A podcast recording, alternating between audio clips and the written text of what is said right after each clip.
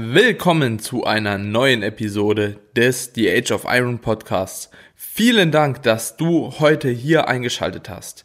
Vielen Dank, wenn du wieder mal eingeschaltet hast und herzlich willkommen an alle, die heute das erste Mal hier mit auf diesem Podcast am Start sind. Ich freue mich, euch heute mit auf den Weg zu nehmen und zwar hatten wir heute in diesem Podcast, der normalerweise von Natural Bodybuilding, Bodybuilding als auch Fitness handelt, eine extrem spezifische Folge und zwar in das Thema Powerlifting.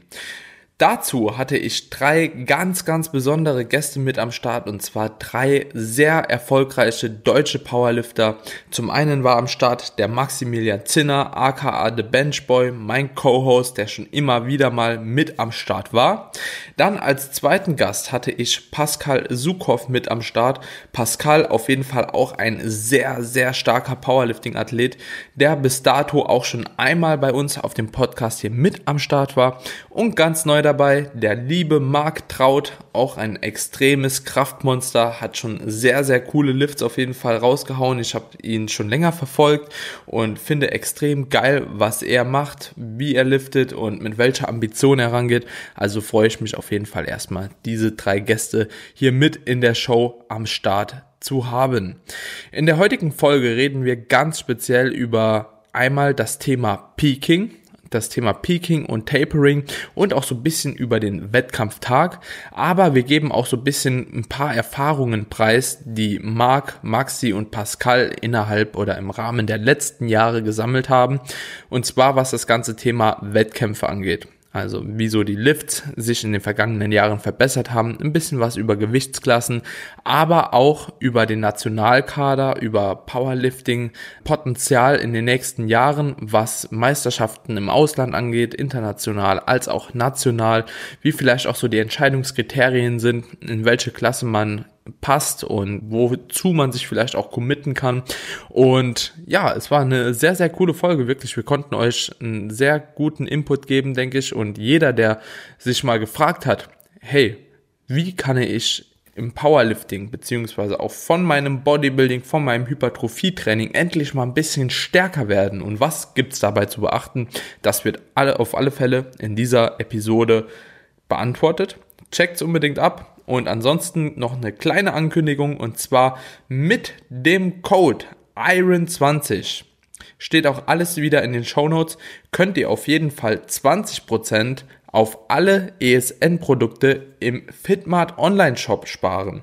Den Link zum Shop findet ihr unten. Und zwar ist es so, dass da von dieser Aktion nur ein paar Sachen ausgeschlossen sind, und zwar die Designerbar-Regel, Flexpresso, der Immune Protect Stack und ansonsten ist alles drin. Also checkt es unbedingt aus. Falls ihr Supplements braucht, wisst ihr Bescheid. Hier mein Werbepartner. Und ansonsten wünsche ich euch erstmal viel Spaß bei der neuen Episode.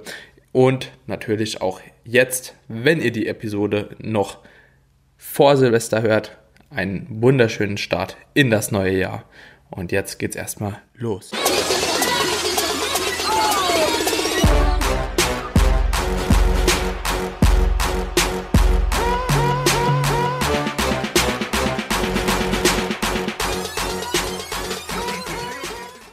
Herzlich willkommen zu einer neuen Episode des The Age of Iron Podcast. Heute in einer komplett ja, strangen Konstellation kann man schon fast sagen. Ich als einziger Bodybuilder hier auf einem nahezu harten Bodybuilding-Podcast mit drei Powerliftern. Ähm, Freue mich auf jeden Fall, dass die Jungs hier heute mit mir am Start sind und mir ein bisschen was über das Thema Powerlifting zeigen, erzählen, wie auch immer.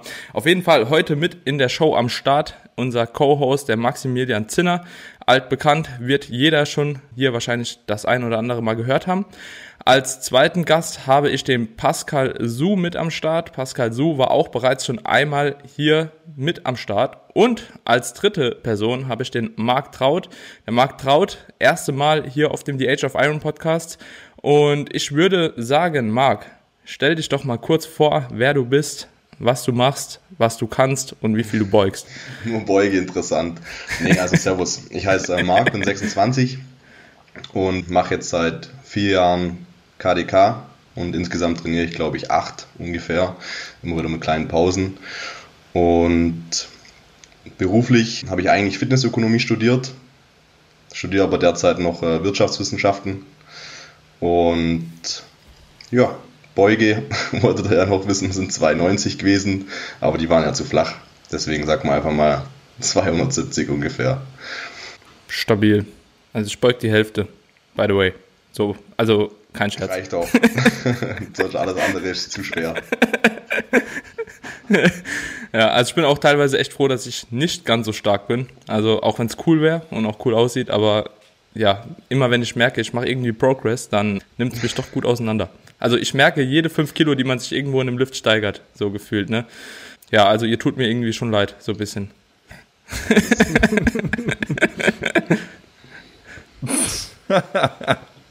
ja, Kacke wird's erst dann, wenn du was, wenn du was beugst, benchst oder hebst, was, was gut ist. Und dann musst du, keine Ahnung, wegen Stress, schlechtem Schlaf, schlechter Ernährung oder einem kleinen Zwicken wieder drunter gehen. So. Dann fühlst du dich erst scheiße, weil dann beugst du nämlich nach deinem eigenen Ermessen eigentlich gar nichts. Mehr. Ja, original. Und wenn du dann noch 200 beugen kannst, dann kannst du eigentlich auch gerade sein lassen. Du bist der schwächste Mensch der Welt. Oder wie der Pascal 120 auf 4141. Ja, zumal Pascal sein 4141 wieder so ein 2-1, 2-1. Ehrenlos, Bruder.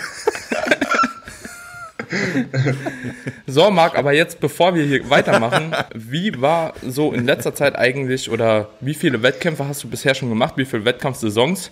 Und konntest du dich auch in diesen Jahren so progressiv steigern? Wäre einfach mal interessant, wie du angefangen hast bei deinem ersten Wettkampf. Vielleicht weißt du es noch so, was so da dein Total war, beziehungsweise die einzelnen Lifts und so bei deinem letzten oder bei deinem erfolgreichsten Wettkampf. Also, ich muss dazu sagen, als ich gestartet habe mit Powerlifting, hatte ich äh, noch gar keine Ahnung, von irgendwelchen Thematiken. Ich habe halt äh, davor immer nur schwer trainiert und tatsächlich habe ich angefangen, richtig schwer zu trainieren, weil ich mal irgendwann in meinem Studio gehört habe, dass Karl S. 200 beugen kann. Und damals hat der Fitnesstrainer noch gesagt, dass er uns keine Kniebeugen zeigt, weil das ungesund ist. Und dann dachte ich, okay, wenn der 200 beugt, dann gucken wir einfach mal. Aber es war so ein, es war so eine Zahl, die halt unerreichbar schien. Und den ersten Wettkampf hatte ich dann, glaube ich, 217 mit Pascal dann auch auf der DM. Davor habe ich halt nur so, ein, so eine Landesmeisterschaft gemacht, die hessische. Und ich war damals auch schon immer relativ verletzungsanfällig und so habe ich mich eigentlich von der Landesmeisterschaft zu der DM eigentlich nur aus der Verletzung raus trainiert und habe dann auch nicht so wirklich eine Ahnung gehabt, was ist jetzt ein Peaking, was ist ein, ein Tapering, was macht man da überhaupt, sondern habe dann einfach vor mich hintrainiert und mir so einen Online-Plan fürs Powerlifting vom damaligen Bundestrainer noch ähm, runtergeladen und habe den einfach stumpf vor mich hintrainiert, komplett ohne den anzupassen, was im Nachhinein halt Katastrophe war. Und damals habe ich 250, glaube ich, gebeugt, 260 gefailt und ich glaube 160 gedrückt oder 150 und dann 280 gültig gehoben und 290 noch ungültig. Und das war eigentlich so mein erster Wettkampf, auf den ich mich auch ein bisschen vorbereitet habe. Und dann habe ich. Hm. Und wie, wie ist das jetzt heute? Also jetzt dieses Jahr war ja eh so im Vergleich. Vergleich von, von der Kraft ja. her oder vom. Hm, genau. Also damals, ich weiß gar nicht, hatte ich glaube ich 6, 690 total. Und ich habe dann 2017 war ja, glaube ich, im Herbst und dann 2018 war im Frühjahr. Und dann habe ich 2019 auch noch einen Wettkampf mitgemacht und ich, ich, war halt immer so von der Gewichtsklasse her für die 390er eigentlich schon zu lean. Das heißt halt immer mit Sixpack mhm. rumgerannt. Gut, das habe ich jetzt auch noch, aber ähm, mit 1,81 mhm. ist meine 390er Klasse eigentlich schon zu groß, um sich da noch gut zu steigern. Außer man geht jetzt extrem ja. hoch in der Offseason, was aber dann halt nicht so Sinn macht, wenn man dann vor der Diät, vor dem Wettkampf wieder sieben Kilo runter diäten muss. Und hm. so war, glaube ich, mein bester Wettkampf mit 712,5, glaube ich, in der 93er. Aber da hatte ich dann 702,5 gültig, weil mir die Hand noch ein bisschen aufgerissen ist und ich den letzten Deadlift fallen gelassen habe. Und dann nach dem letzten Wettkampf in der 93er habe ich mich dann einfach dafür entschieden, mal ein bisschen höher zu gehen im Gewicht, weil mir das einfach richtig auf den Sack ging, dass ich jedes Mal während dem Peaking mir irgendwas gezerrt habe am Oberschenkel, meistens so eine Woche out. Und ich dann halt mit Reha-Training quasi getapert habe. um dann auf einem Wettkampf Bestleistungen holen zu wollen, das eigentlich gar nicht funktioniert. Also wenn man sich mit, mit Ibuprofen ja. im, im Supersatz mit Koffein aufwärmt, dann ist es halt einfach räudig. Und dann bin ich in die 105er Klasse gegangen. Ja. Und da hatte ich dann, glaube ich, in, boah, ich glaube, vier, fünf Monaten bin ich dann, ich nenne es immer Gym PRs, weil mir da zwei von drei ungültig gegeben wurden, also sowohl Beuge als auch Heben. Aber da hatte ich auf dem Wettkampf bewegt, die Gewichte waren dann insgesamt 790. Auch da war ich eigentlich nicht mhm. wirklich fit. Okay, ja, aber trotzdem krass. So, und Pascal, wie lange startest du schon? Also du bist, glaube ich, auch schon relativ früh gestartet, aber du bist ursprünglich aus dem Bodybuilding gekommen oder bist du KDK Bodybuilding und dann immer KDK? Nee, KDK Bodybuilding, so, so rum funktioniert das nicht. Das versuche ich ja. Nein. Nee, Bodybuilding habe ich 2014 gemacht, da war ich auf der deutschen Meisterschaft in, GM, in der GmbF. Aber mein ersten Powerlifting-Wettkampf war im Dezember 2016, das war aber der Bamble, das ist so ein vereinsloser Wettkampf, wo man so praktisch einfach hingeht. Da muss man jetzt auch nicht viel, ich sag mal, spezialisieren so, weil das geht so ohne Knee-Sleeves und sowas, also es ist so ein Jedermanns-Wettkampf. Und mhm. im Folgejahr dann, was Marc auch schon beschrieben hat, da war Marc, glaube ich, noch Junior. Da hast du ja noch bei den Junioren 93er gestartet und ich habe in den 83 Kilo Klassen, weil ich noch so ein bisschen vom Bodybuilding lean. naja, gut, das ist jetzt eine Übertreibung. 2016 im Dezember wog ich 98 Kilo bei diesem Bamble-Wettkampf und habe dann diätet, um im, glaube ich, Juni oder wann das war, in der 83er der im BVDK halt anzutreten mit also 17 Kilo oder 15 Kilo weniger. Und das war auch mein erster Wettkampf in der Liga. Also der war auch mit Marc Traut praktisch zusammen. Also zumindest derselbe Wettkampf. Er war bei den Junioren, ich war bei den Herren schon. Ich bin ein paar Jährchen älter. Und damals hatte ich, dem Wettkampf habe ich 680,5 gemacht. Und ja, seither bin ich eigentlich jedes Jahr wieder gestartet. Seit einem Jahr verfolgt mich auch ein bisschen so Verletzungspech. Aber mal schauen, dass wir das ein bisschen, war jetzt ja auch Corona, ne? Und da hat sich sowieso viel getan dass wir das jetzt wieder so ein bisschen äh, in die richtige Richtung leiten können. Vielleicht im Folgejahr, mhm. ne, im nächsten Jahr. Ja. Was war dein letztes Total? Das war, also war bei dem Dedicated Sports, oder? Genau, bei dem Dedicated Sports Comeback Cup jetzt, wo ich ja auch mit Max zum Beispiel gestartet bin. Boah, was habe ich da gemacht? 765, glaube ich. Das war jetzt auch ein Wettkampf, wo ich jeweils den letzten nicht geschafft habe bei den, bei den Lifts. War nicht so gut, da bin ich auch schon mit der Knieproblematik reingegangen. Das war aber, glaube ich, auch trotzdem ein Match mit meinem besten Wettkampf. Also ich glaube 765. Ich habe im Gym, Gym PRs, Gym Total schon 800 oder 802,5 sogar gemacht. Aber das habe ich mhm. bisher nicht auf die, auf die Plattform bringen können. Es macht auch nochmal echt einen Unterschied natürlich, ob es im Training passiert ist oder auf dem Wettkampf. Ne? Deswegen mhm. immer in Klammern. Aber das ist, aktuell sind 765,5 mein bestes Total. Und da habe ich ein paar Lifts immer nicht gepackt bei diesen Wettkämpfen. Also Potenzial für mehr müsste eigentlich da sein, aber so ist das Leben. Ja, mal schauen. Aber auch schon echt viel für die Gewichtsklasse. Ich glaube, im deutschen Raum ist das so auch schon ziemlich, ziemlich oben dabei, was ihr beide da abliefert, oder? Ja, wenn du, also Marco und ich sind zumindest in der 390er auf jeden Fall die ewigen Zweiten. Marc hat auf jeden Fall den Weg eingeschlagen, einfach eine andere Gewichtsklasse zu nehmen. Der einzig wahre Weg. Und ich bin einfach in der 390er geblieben, weil wir haben da Wer einen ist noch mal der, der, der halt einfach. So, wie heißt nochmal der, der da so dominiert? Das ist der Sascha gehört. Stendebach. Ja, Sascha ja. Stendebach, der ist ziemlich starker 390er im Vergleich und das ist auch noch mal ein ganzes Stück zu, also wenn ich ihn jetzt anschließe, sagen wir mal in der 390er, habe ich immer noch, mit 765 habe ich glaube ich immer noch mehr als 50 Kilo total weniger als er, wahrscheinlich sogar noch mehr. Also der macht so 820, kann der mhm. so und mehr vielleicht Crazy. mittlerweile. Ich weiß es gar nicht so genau, was der aktuell jetzt so, ne? Aber der ist auf jeden Fall, der hat halt einen verrückten Deadlift. Also der hebt 50 Kilo mehr als ich und äh, der hebt auch 50 Kilo mehr als Marc. Also das ist ähm, einfach lächerlich fast schon kann trotzdem sehr gut Bank drücken, ne? also drückt trotzdem über 200 Kilo in der 390er. In der mhm. Beuge ist er halt so auch sehr gut, aber halt nicht übermäßig gut. Da beuge ich auch noch ein ganzes Stück mehr als er, aber das kriege ich trotzdem nicht aufgeholt. Ne? Also mhm. das, ähm, der ist auch noch jünger als ich. Also wenn da nicht noch ein Wunder passiert und ich mich jetzt mal ordentlich anstrenge, dann wird das auch schwierig, den einzuholen. Ne? Aber so, äh, hey, hey, ich bin offen dafür und ich versuche es. Das ist meine einzige Lebensaufgabe. Crazy. Oh, und im Powerlifting ist es ja auch so, jetzt im Natural Bodybuilding sage ich mal so, die Spitzenleute, die können ja vielleicht auch irgendwo noch ja auch auf Weltklassenniveau anknüpfen, aber im Powerlifting ist es doch quasi so komplett crazy, ne? Also ich glaube, im Powerlifting ist ja so, wenn der 820 irgendwie totalt in seiner Gewichtsklasse, dass die da irgendwie nochmal 880 oder so machen oder so, oder? Also wenn du das jetzt international vergleichst mit der 93er, ja. ist jetzt in den letzten drei Jahren oder zwei Jahren, ist es halt krank explodiert auf dem weltweiten Niveau. Ne? Also vor einigen Jahren wäre auch Sascha Stendebach mit seiner Leistung äh, Weltmeister. Mittlerweile ist er wahrscheinlich nicht mal mehr in den Top 5. Also wir haben Schweden, die wesentlich stärker sind. von überall her auf der Welt haben wir Leute, die halt einfach unfassbar stark sind. Ne? Also er ist da natürlich dabei, aber die Dichte an Athleten ist halt wahnsinnig gewachsen in den letzten Jahren, weswegen er da selbst wahrscheinlich, ich, ich weiß es nicht, ne, aber wahrscheinlich in den Top 5 sich nur noch aufhalten könnte, also unterhalb der Top 5 meine ich damit. Aber das ist, äh, ich bin jetzt auch nicht so 100% drin. Wir haben jetzt so länger keine Wettkämpfe gehabt, wo wir halt wirklich ne, die, die, die, die, die Daten hernehmen können. Und in Hm. Amerika allein gibt es mehrere 390er, die wesentlich stärker sind, aber Amerika schickt ja nur einen im Zweifel auf die Worlds. Deswegen äh, ist, ist das der Vorteil. Also wenn die mehrere schicken würden, dann ha. aber Okay. selbst in Europa haben wir Leute, die halt unfassbar stark sind. Ne? Und ähm, das ist schon so, auch in anderen Klassen, aber auch nicht in allen Klassen. Aber mit, man, Mhm. in den letzten zwei Jahren ist es ist dieses der Leistungspool wahnsinnig explodiert. Also fast schon ins Lächerliche, wo du dir halt denkst, what the fuck, weil so starke Leute aufgetaucht sind. ne? Ja. Hm. Ja, crazy. Und Maxi, jetzt mal zu dir. Was hast du dir jetzt für nächstes Jahr als Ziel gesetzt? Also wettkampftechnisch sowie vielleicht auch krafttechnisch. Wo soll es hingehen? Wo ist es jetzt? Wo soll es hingehen? Ich habe mir ehrlich gesagt noch gar keine so richtigen Gedanken gemacht. Ich kann es dir, ich kann's dir nicht sagen. Ich will irgendwann in diesem Leben nochmal 800 toteln. Ich glaube, wie Auf dem jeder Wettkampf, hier oder? Jim Total steht. Im, im Podcast. Jim Total Äh, steht ja schon. Halt auch am, am Wettkampf, ja, ja. Ich bin sowohl. Was? Jim Total steht. Da musst du das Ja, Estimated One RAM Ja. nehmen einfach. Dann mach einfach ein 8 an fehlt 220 noch oder so, dann hast du Beuge. ein hohes Estimated. Dann nimmst du einfach Estimated One RAM 800. Ja, stimmt.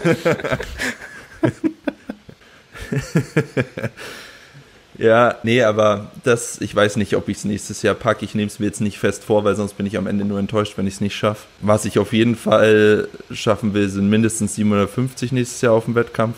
Denke, das habe ich auch ganz gut drin.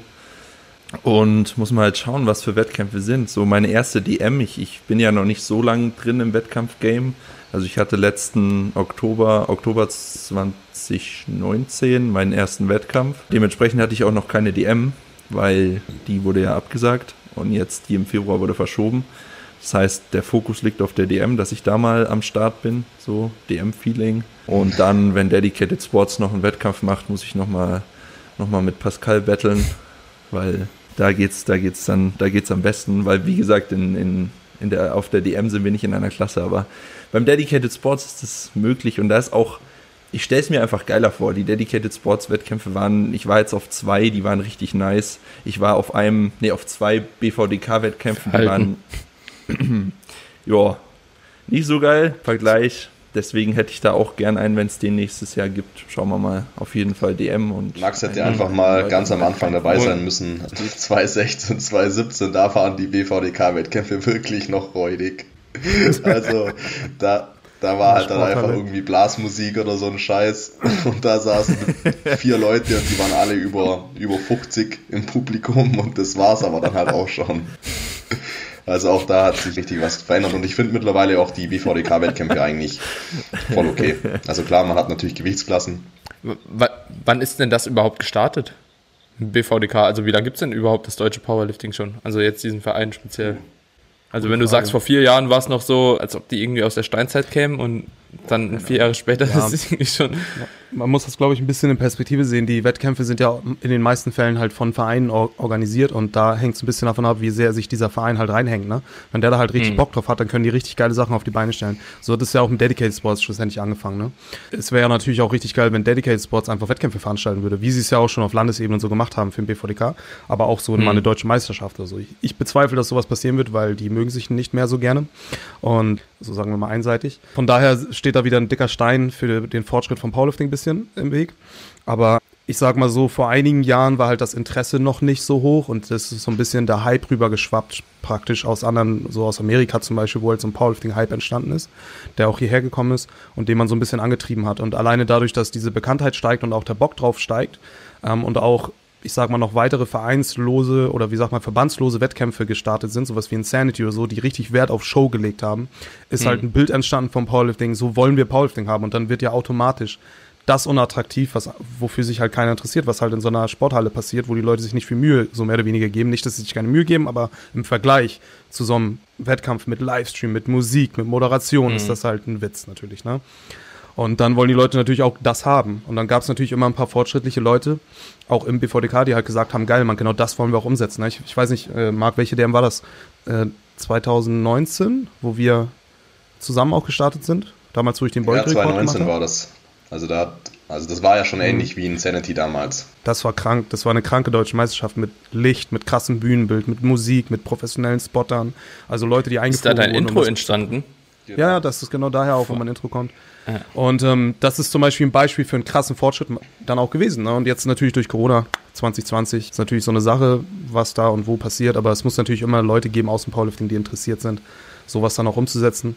Und dafür ist es halt relativ klein. Ne? Powerlifting hat auch nicht viel, so viel Kohle. Und ähm, solange die Strukturen so sind, wie sie sind, ist es auch ein bisschen schwierig, wirklich Powerlifting krass voranzutreiben, ne? weil es halt so äh, sich oft selbst im Weg steht. Hm. Sagen wir das mal Ja. gelinde. Eigentlich ziemlich schade. Ich glaube, denkt ihr, das hängt so ein bisschen auch an dem naturalen Sport? Also denkt ihr, dass da einfach so ein bisschen zu wenig Hype irgendwo ist? Hab auch so das Gefühl, zum Beispiel, wenn man jetzt einfach mal so Natural Bodybuilding und Bodybuilding vergleicht, das ist ja auch so, Bodybuilding macht einfach viel mehr her, ist irgendwie ja spannender für die Leute. Ne? Das sind einfach skurrilere Sachen. Ne? Guck den Big Ramy an oder so. Ne? Das macht einfach was anderes. Das löst was anderes in den Leuten aus, wie so ja, wenn keine Ahnung, äh, irgendwie ich da jetzt Neddy stehe, der halt aussieht wie ja, jemand, der gerade erst angefangen hat zu stoffen, so mäßig, ne? Denkt ihr, das ist beim Powerlifting halt auch so? Ja, also witzigerweise, um jetzt mal einfach mal loszureden, wenn du zum Beispiel dir jetzt so Bodybuilding anschaust, auch Natural Bodybuilding und sowas, und dann so den großen Bruder, so IFBB Bodybuilding, die von der Größe her ist es genau umgekehrt, die getesteten Verbände, IPF, BVDK, also der BVDK ist der deutsche Ableger vom IPF, das ist der internationale, ist halt wesentlich größer und auch interessanter. Ne? Die Ungetesteten sind oft so ein bisschen im Hintergrund, die haben aber auch Okay. krank krasse Wettkämpfe. Ne? Also da gibt's wirklich, äh, ich sag mal, die meisten Powerlifter, von denen man redet zuerst, sind ja auch Leute, die ungetestet sind, ne? Larry Wheels oder was weiß ich. Mhm. Aber so innerhalb der Szene ist die naturale, in Anführungsstrichen, oder die getestete Szene tatsächlich die größere, wo auch mehr passiert. Ne? Okay. Aber du hast schon recht, erstmal Powerlifting ist halt nicht so ultra geil anzugucken, weil da geht dann jemand auf die Bühne und bewegt dieses Gewicht. Ähm, man kann sich zwar vorstellen, wie viel das, wie schwer das ungefähr ist, weil man selber vielleicht trainiert als Zuschauer, aber so wirklich kann man sich auch nicht vorstellen. Und dann stehen da halt fünf Spotter rum, die das Gewicht teilweise komplett verdecken. Es ist wahnsinnig langweilig, weil es gibt keine Action. Es gibt nur Start, zum Beispiel Bankdrücken, Start, Press, ein bisschen Grind, alle mal wow, und dann ist wieder leise. Es ist sau langweilig. Ich habe selber keinen Bock, Powerlifting anzugucken. Außer du kennst halt die Sportler.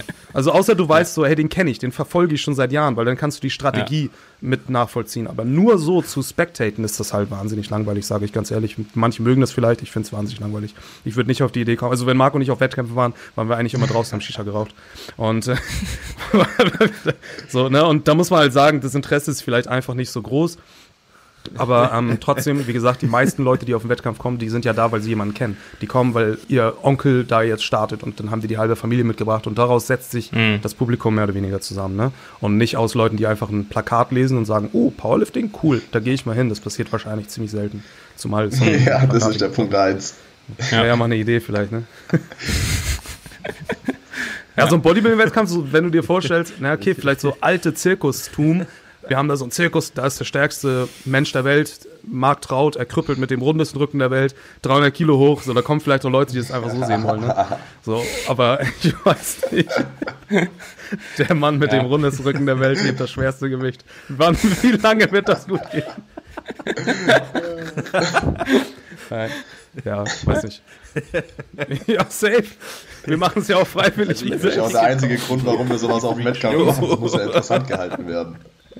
Ich muss mein Ladekabel holen. Ich hab Wir verkackt. machen die Show, ne? Wenn es nicht, wenn es Wenn sonst niemand Show machen will, dann machen wir es halt. Wir opfern uns. Auch immer das schwere Gewicht wählen im Zweifel, ne? Äh, Max, damit man halt kompetitiv bleibt. Ja, man weiß eigentlich nach dem zweiten, dass der dritte sowieso nicht hochgeht, dann nimmt man lieber nochmal 15 Kilo mehr, dann sieht es wenigstens beeindruckender aus.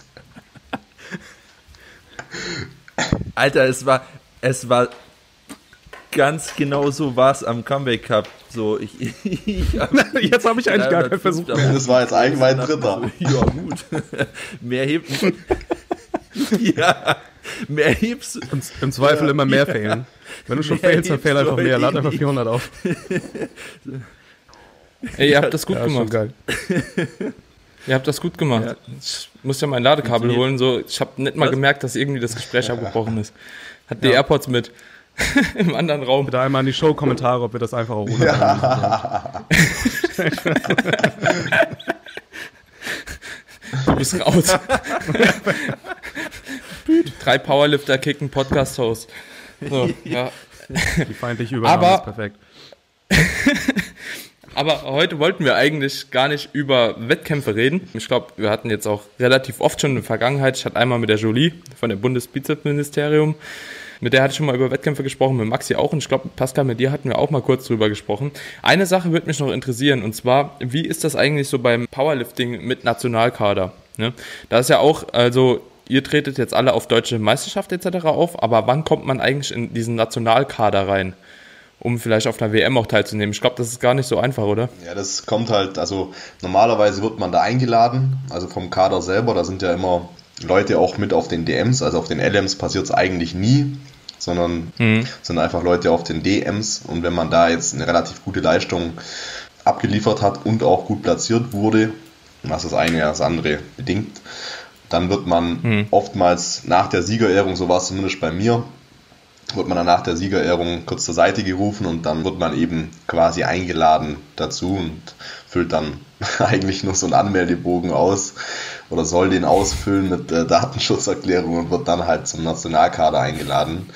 Ich habe das dann damals nicht gemacht, weil ich ja erstens nach der DM dann in die 105er wechseln wollte und ich es nicht einsehe, dass ich für eine Leistung in der 93er Klasse eingeladen werde, wenn ich dann gar nicht weiß, was ich in der 105er mache, ob die mich da auch einladen würden. Und es ist schon mit relativ hohem Aufwand verbunden, wenn man jetzt ein Kaderathlet ist. Also man darf sich dann beispielsweise, zumindest war es früher so, seinen Trainer nicht aussuchen, sondern muss den Nationaltrainer nehmen und quasi auch nach seinem Plan trainieren. Man muss dann wegen den ganzen Doping-Geschichten immer angeben, wo man sich aufhält. Also das wirklich eintragen, dass jederzeit Dopingkontrolle vorbeikommen kann. Und da bin ich ganz ehrlich, also für so, einen, für so einen Aufwand dafür, dass ich dann halt vielleicht einmal im Jahr international starte, wo es dann vermutlich noch weniger Spaß macht, aber so denke ich, war es mir dann gar nicht wert, überhaupt in den Nationalkader zu gehen. Bei mir geht es beim Powerlifting halt echt hauptsächlich um Spaß und nicht darum, irgendwie weltweit in einer extrem kleinen Gruppe irgendwo mal drauf zu stehen. Hm. Das geht aber recht vielen Leuten so, oder? Also ich habe so den Eindruck, dass viele Leute sich irgendwie so, also von denen man hört, dass die im Powerlifting ziemlich gut sind, dass die alle sagen, okay, ich habe irgendwie, also zumindest die, die ich kenne, dass sie jetzt meinen, okay, ich will eigentlich nicht unbedingt einen Nationalkader, eben aus genannten Gründen auch. So, weil der Spaßfaktor dann irgendwie ein bisschen kaputt geht und diese Anforderung halt eben auch relativ hoch wird für das, dass man eigentlich auch gar nicht wirklich was bekommt. Ja, ja man bekommt original nichts. Also man bekommt, glaube ich, dann die ein bisschen so ein Fahrtengeld und die Unterkunft gestellt. Aber das war es halt dann im Zweifel auch schon. Und auf nationaler Ebene jetzt beim Insanity oder so, wenn man da vorne mit platziert war, hat man dann auch schon Preisgeld gekriegt. Äh, ich glaube 250 Euro war es 2018 oder was.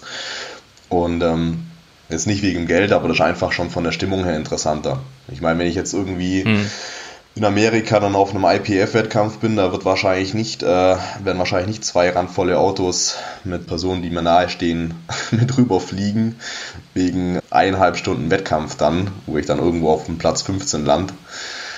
Ja, Ja. also da sind sicherlich einige anderer Meinung dann auch, was, äh, wenn es um Kader geht, aber da bin ich, glaube ich, zu wenig Powerlifter und zu viel stumpfer Pumper dafür, dass ich da richtig Interesse dafür habe. Ja. Wie, wie wäre das bei euch? Habt ihr schon mal ein Angebot bekommen oder kam das bei euch noch gar nicht in Frage? Und wenn ja, würdet ihr wechseln? Also Maxi und Pascal. Also ich nur für, für einen Bayern-Kader, weil ich ja noch nicht mal auf einer DM war. Bei der DM wäre ich wahrscheinlich auch noch zu schlecht gewesen. Aber keine Ahnung, ich, ich, ich habe auch ein bisschen was gegen das Konzept, dass ich dann Coach wechseln müsste. So, ich will jetzt nicht vom Freddy weg, nur um ins Nationalteam zu kommen, zu einem Coach, wo ich nicht mal weiß, ob ich den feier oder Hm. nicht. Das also, da wäre auch für mich so ein bisschen eine Hemmschwelle, wo ich jetzt sage, muss nicht unbedingt Ja. sein. Klar hätte ich Bock mal so die Erfahrung zu machen, auf einer EM oder so zu starten oder was weiß ich. Aber ist Ja. jetzt nicht so hoch in der Prioritätenliste bei mir. Dürfte man dann eigentlich nochmal zurückwechseln? Also quasi, wenn du dann auf einer EM oder WM mal gestartet bist, dürftest du dann nochmal beim BVDK starten. Ja, ich, Ja. ich Wenn glaube, du sagst, Pascal okay, ich war hab keinen auch Bock mehr. Kader. Ja, ich war. Schon, oder? Also ich könnte jetzt die lange Kadergeschichte erzählen. Als ich 2017 DM gewonnen habe in der 83er, da bin ich danach in den Kader Ne? Das heißt, du hast ja eine bestimmte Leistung, wie Marc schon gesagt hat, die ist aber definiert. Also du kannst jedes Jahr nachgucken, A-Kader, B-Kader, C-Kader, was die Leistungen sind dafür, die du erreichen musst, damit du da eingeladen werden kannst. Und dann wirst du aber auch eingeladen. Das heißt, du hast nicht automatisch das Recht, wenn du diese Leistung hast, dass du reinkommst. Das heißt, da ist ein Gremium, was halt sich entscheidet, so hey, den nehmen wir. Ich wurde dann daraufhin eingeladen, habe das auch angenommen und war dann auch nominiert für die Worlds, also für die Weltmeisterschaften im April, glaube ich, im nächsten Jahr in Kanada. Habe da auch alles äh, dann fertig gemacht für, habe mich auch dafür vorbereitet und habe mir dann sechs Wochen out meinen Arm gebrochen. Das, dann war ich nicht mehr, also dann war der Wettkampf nichts mehr. Hatten wir aber im letzten Podcast auch schon, glaube ich, besprochen.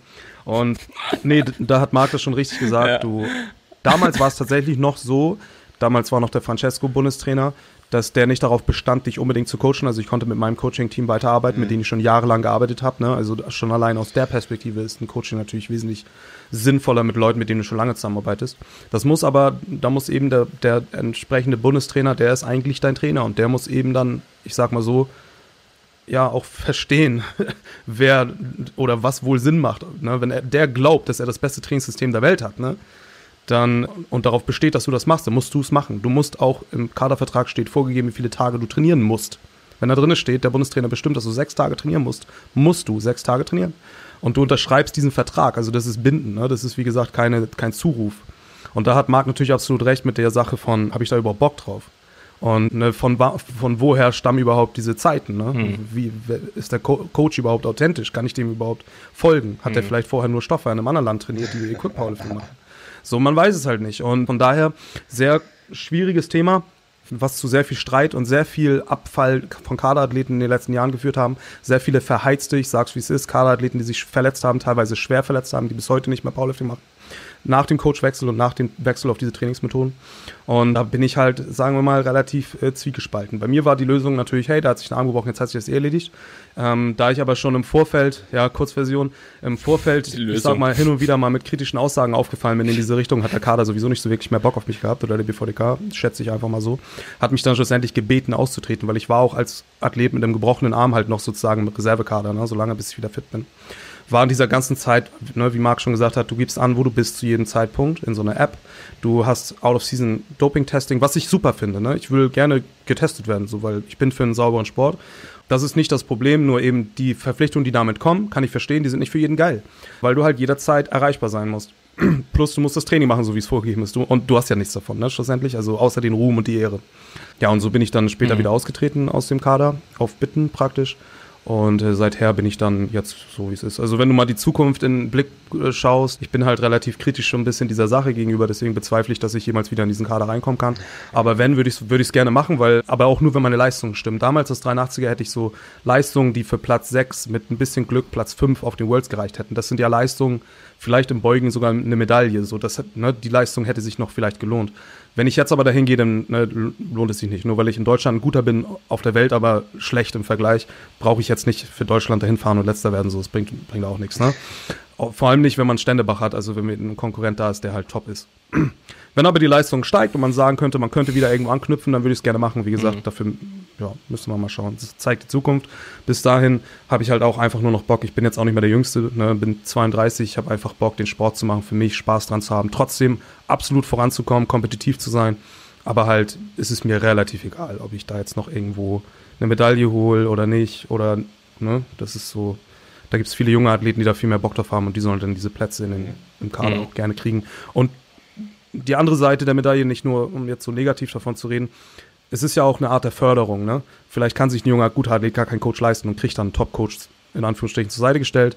Plus hat die Möglichkeit, sich, glaube ich, alle zwei Jahre mal einen Gürtel sponsern zu lassen vom BVDK. Da gibt es so ein paar Regelungen. Ich glaube, er muss auch nichts zahlen auf Wettkämpfen und so weiter. Ne? Wir zahlen ja noch Startgeld, das niedere Volk. Und all so eine Sachen, da gibt es auch ein paar andere Vorteile. Ne? Also so, wie gesagt, aber ja, so weit, so gut. Hm. Ja, es ist verhältnismäßig auch relativ wenig, ne? Also es ist cool für viele, aber ja. es ist Verhältnis. Und du zahlst auch drauf, ne? Also bei meiner damaligen äh, Kanada-Reise hätte ich drauf gezahlt ja. für Worlds, ne? Also du kriegst natürlich ein gewisses Fahrtgeld, Übernachtungsgeld, aber das reicht. Ja, vielleicht. Ja. so, ne, da kannst du davon ausgehen, dass du da drauf zahlst. Die meisten verbinden das dann mit einer kleinen Weltreise. Als kleiner Zuschuss haben sie dann diese, diese Reise zumindest nach Kanada mhm. bezahlt bekommen und machen dann auch, ne, so dass sich das nachher auch ein bisschen lohnt. Aber prinzipiell so wahrscheinlich drauf zahlen ja. in vielen Fällen. Was allerdings ja auch dann im Ermessen von demjenigen selbst liegt, ne? Also so, was man dann halt eben noch machen will. Aber Jo, ist halt klar, dass die dir nicht noch deinen Urlaub bezahlen, vor allem wenn die so ein kleiner Verband sind. So. Nee, den meine ich nicht, sondern einfach nur, äh, die zahlen tatsächlich auch drauf, einfach nur um diesen so. Wettkampf zu machen. Ja, ne? okay, also stabil. du kriegst dann da wirklich nur das Allernötigste, Ja. wenn überhaupt. Und teilweise gehen die Flüge, weißt du, das ist alles Ja. ein bisschen und hat auch viel mit Vorleistung Ja. zu tun. Das heißt, du buchst das erstmal und, also nicht immer, aber viel und, naja, Ja, anderes Thema. Ja. ja, okay. Aber hat mich mal interessiert, wie das so ist mit dem Nationalkader, weil das, ja, ist irgendwie gar nicht so populär, habe ich auch das Gefühl. Weil, glaube ich, auch über Social Media wenig nach außen getragen wird. Ne? Also so für jemand wie mich, der jetzt mit Powerlifting klar nur so ein bisschen halt eben Kontakt hat, immer mal wieder, aber ähm, gar nicht so richtig drin ist. So, ich habe gar keine Ahnung, wie das da funktioniert. Ich habe auch gar keine Ahnung, wie das da abläuft. So, beim Fußball weiß ich's. So, ne, das ist einfach irgendwie durchsichtiger gehalten. Ne? Und da hat auch jeder irgendwie mal so ein bisschen Informationen bekommen, aber so beim Powerlifting, das ist halt irgendwie, ja, keine Ahnung, so ein bisschen ähm, nicht veröffentlicht, habe ich so das Gefühl, so geheim gehalten, auf geheimer Mission. Yes, aber heute wollten wir eigentlich über das Thema Peaking sprechen. Mit Maxi zusammen hatten wir schon einmal die Hypertrophiephase und auch die Kraftphase so ein bisschen abgearbeitet, also was da drin so wichtig ist, was ja essentiell ist, wie das Training umgestellt werden muss und wie man sich halt eben auch so peu à peu auf den Wettkampf hinarbeitet. Wäre vielleicht ganz cool, wenn jetzt jemand von euch nochmal einmal kurz die Hypertrophiephase nochmal so erklärt, einfach nur so grundlegend, um was es da geht und einmal die Kraftphase für alle die, die den Podcast jetzt noch nicht gehört haben, die vorherigen. Und dann würde ich auch direkt ins Peaking und ins Tapering übergehen und wenn wir es schaffen, noch kurz den Wettkampftag ansprechen, aber ich glaube, wie gesagt, das wird sowieso nichts mehr. Aber, jo, wäre cool, wenn jemand mal kurz nochmal so die Hypertrophiephase einmal so, keine Ahnung, drei, vier Sätze nochmal so kurz zusammenfasst, ähm, dass die Leute wissen, was abgeht. Dürft euch aussuchen. Freiwillige vor. Gut, ja, dann muss Marc nee, also in der, in der Hypertrophiephase, was der Name ja schon sagt, wenn äh, es sich so um Bodybuilding handelt in dem Podcast, werden die meisten ja wissen, was Hypertrophie ist. Im Endeffekt macht das ja im Powerlifting keinen großen Unterschied jetzt zum Bodybuilding. Man versucht einfach in der Bewegung gut zu werden, Volumen anzuhäufen, wobei das jetzt nicht unbedingt komplett spezifisch sein muss, sondern auch im Powerlifting kann ich in der, während der Hypertrophiephase relativ viel austauschen, kann mich um Schwächen kümmern und Muskulatur aufbauen, ähm, die mir dann bei den Competition Lifts einfach helfen, meine Schwächen auszubessern oder meine Sticking Points, sagen wir mal. Und während dem Kraftblock wird dann quasi diese Ermüdung abgebaut, die wir haben. Und wir trainieren wieder ein bisschen spezifischer die Competition Lifts. Also da kommt dann wieder normales Bankdrücken mit rein, mit Pause, Kniebeugen und Kreuzheben. Und ähm, natürlich unterscheidet sich das Ganze auch an Wiederholungsanzahlen und insgesamten Volumen. Und jetzt bei mir als Athlet ist halt so, wenn ich in der Volumenphase bin oder Hypertrophiephase, dann trainiere ich halt schon auch mal 8 bis 12 Wiederholungen, mache auch relativ viel Accessory Work, also Seitheben, Trizeps drücken. Und da fühle ich mich dann immer so ein bisschen wie ein Bodybuilder, sage ich mal. Ähm, ohne Waden natürlich, aber sonst eigentlich alles drin. Und während der Kraftphase wird das dann ein bisschen reduziert, ist aber auch noch mit drin, einfach um ganzheitlich zu trainieren. Und da geht es dann eigentlich von den Wiederholungsanzahlen, zumindest bei den Mainlifts, geht es dann ein bisschen runter auf den Bereich von, ich sag mal, 5, 5, 6, 5 oder 6er Wiederholungen oder auch mal 4er, 3er, so in dem Bereich. Hm. Okay, ich denke, das reicht auch schon so als kleiner Anstupser so in die neue Episode mit dem Peaking. Und jetzt habe ich mir auch so verschiedene Sachen rausgeschrieben gehabt, schon was mich auch selbst interessiert und was ich auch weiß, was die Zuhörer in der Regel interessiert, die mit dem Powerlifting nicht so bewandert sind und vielleicht halt eben auch gerne das Ganze mal testen würden.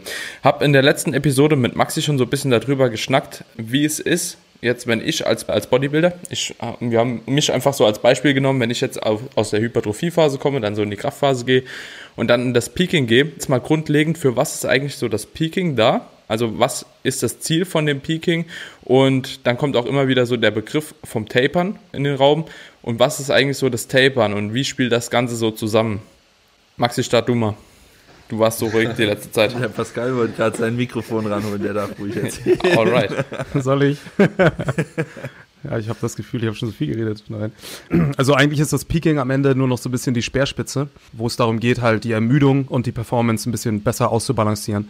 Weil die äh, vorangegangenen Trainingsblöcke, ne, der, der Hypertrophie-Block und aber auch der Kraftblock, da, dafür ja gedient haben, das Potenzial zu schärfen für deine Lifts. Ne? Zum einen dadurch, dass du mehr Muskulatur kriegst und Muskulatur eben gut Gewicht bewegen kann und du in der Kraftphase die so ein bisschen neuronal effizienter machst und in den Übungen spezialisierst, bist du natürlich auch ähm, ermüdet Und in der Kraftphase reduziert sich dann tatsächlich, äh, in der Peaking-Phase reduziert sich dann das Volumen halt nochmal eher hin zum Minimum oder es tapert sich auch schon runter, je nachdem, wie lange so eine Kraftphase geht. Nehmen wir mal vier Wochen einfach als Beispiel.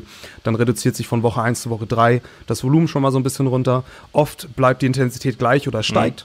Mhm. Also das, ähm, man macht vielleicht Singles, man kann aber auch mit Triples peaken, aber es macht natürlich Sinn, mit vielleicht Singles zu peaken, weil man nachher eine Wiederholung am mhm. Wettkampf macht. Und dann steigt die Intensität ein bisschen. Wenn die Intensität steigt, fällt aber auch ein bisschen das Volumen. Die Ermüdung reduziert sich durch den Block, sodass deine Leistungsfähigkeit steigt.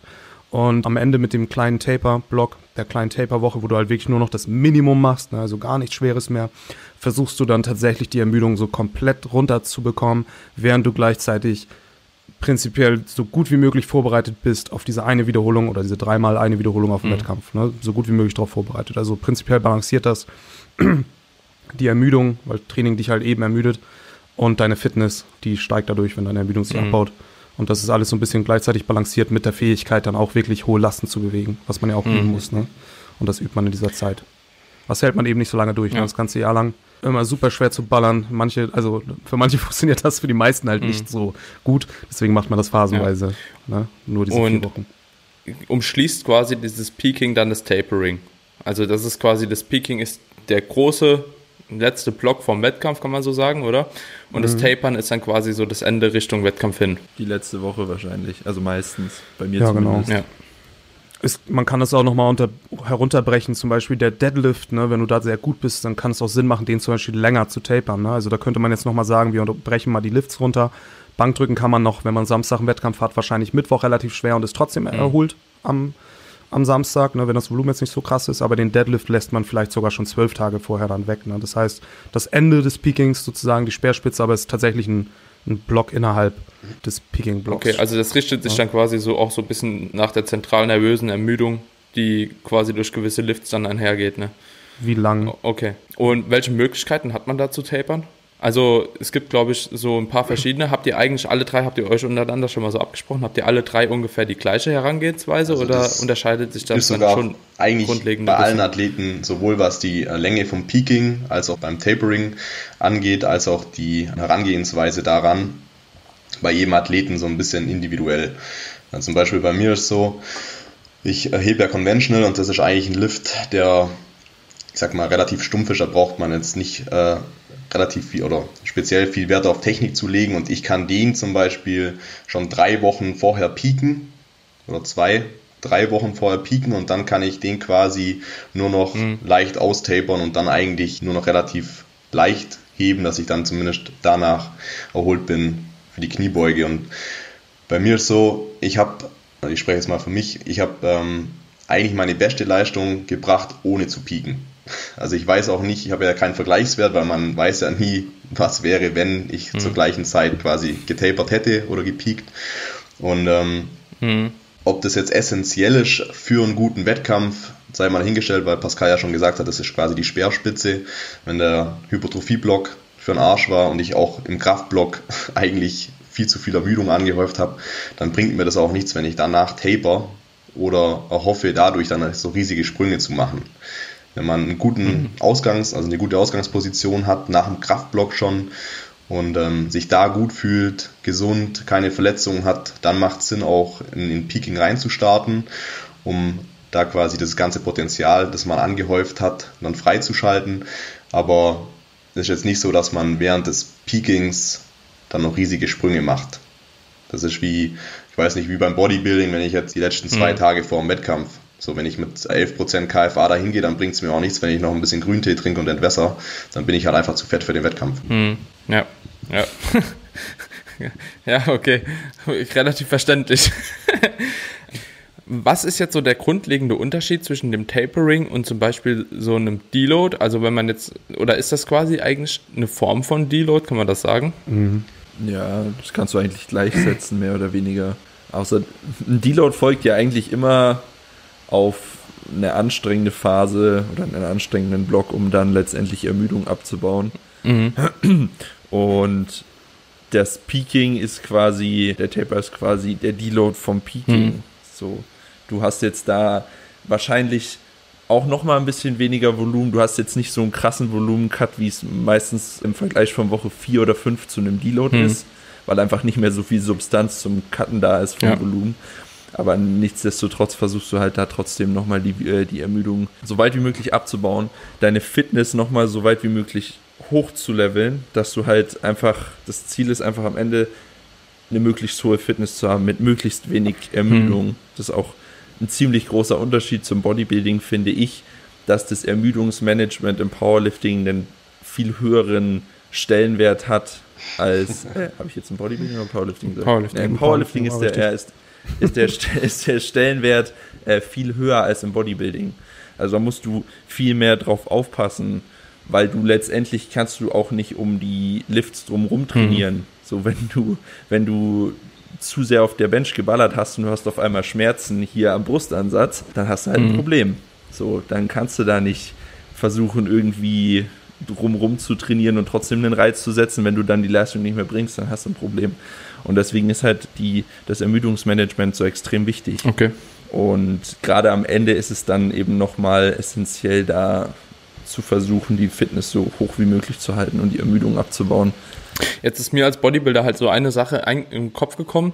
Und zwar, wenn ich in der letzten Woche von so einem Zyklus oder einem Block oder wie auch immer man es bezeichnen mag bin und danach der Deload ansteht, dann ist es oftmals so, dass ich in dem Deload halt eben schon Ermüdung abbaue. Aber ich merke immer wieder, dass ich in der ersten Woche immer noch nicht so leistungsfähig bin, wie ich eigentlich so Woche 2, 3, 4 bin, bevor es dann nochmal in Woche 5 irgendwie so langsam Richtung Overreaching geht und ich dann mhm. einen Deload einschieße. Also ist es immer so vom Gefühl her, dass ich meine Ermüdung immer noch so ein bisschen in Woche 1, also in der Introwoche, ähm, abbaut, ähm, merke ich auch daran, dass ich halt eben sehr, sehr oft noch Muskelkater habe in der Woche 1, obwohl ich halt eben, also in der Intro-Week, obwohl ich halt eben trotzdem ein geringeres Volumen bei meistens auch geringerer, äh, bei einem geringeren Anstrengungslevel habe, würde wenn ich das jetzt so versuchen würde, auf das Powerlifting zu übertragen und auf das Tapering plus halt eben dann den Wettkampftag selbst, würde das für mich bedeuten, wenn ich in der Introwoche quasi da reingehen würde, einfach so als Vergleich jetzt, dann wäre ich, glaube ich, nicht so leistungsfähig, wie wenn ich dann mir erst noch ein bisschen Zeit geben würde, glaube ich, nochmal an gewisse Lifts ranzugehen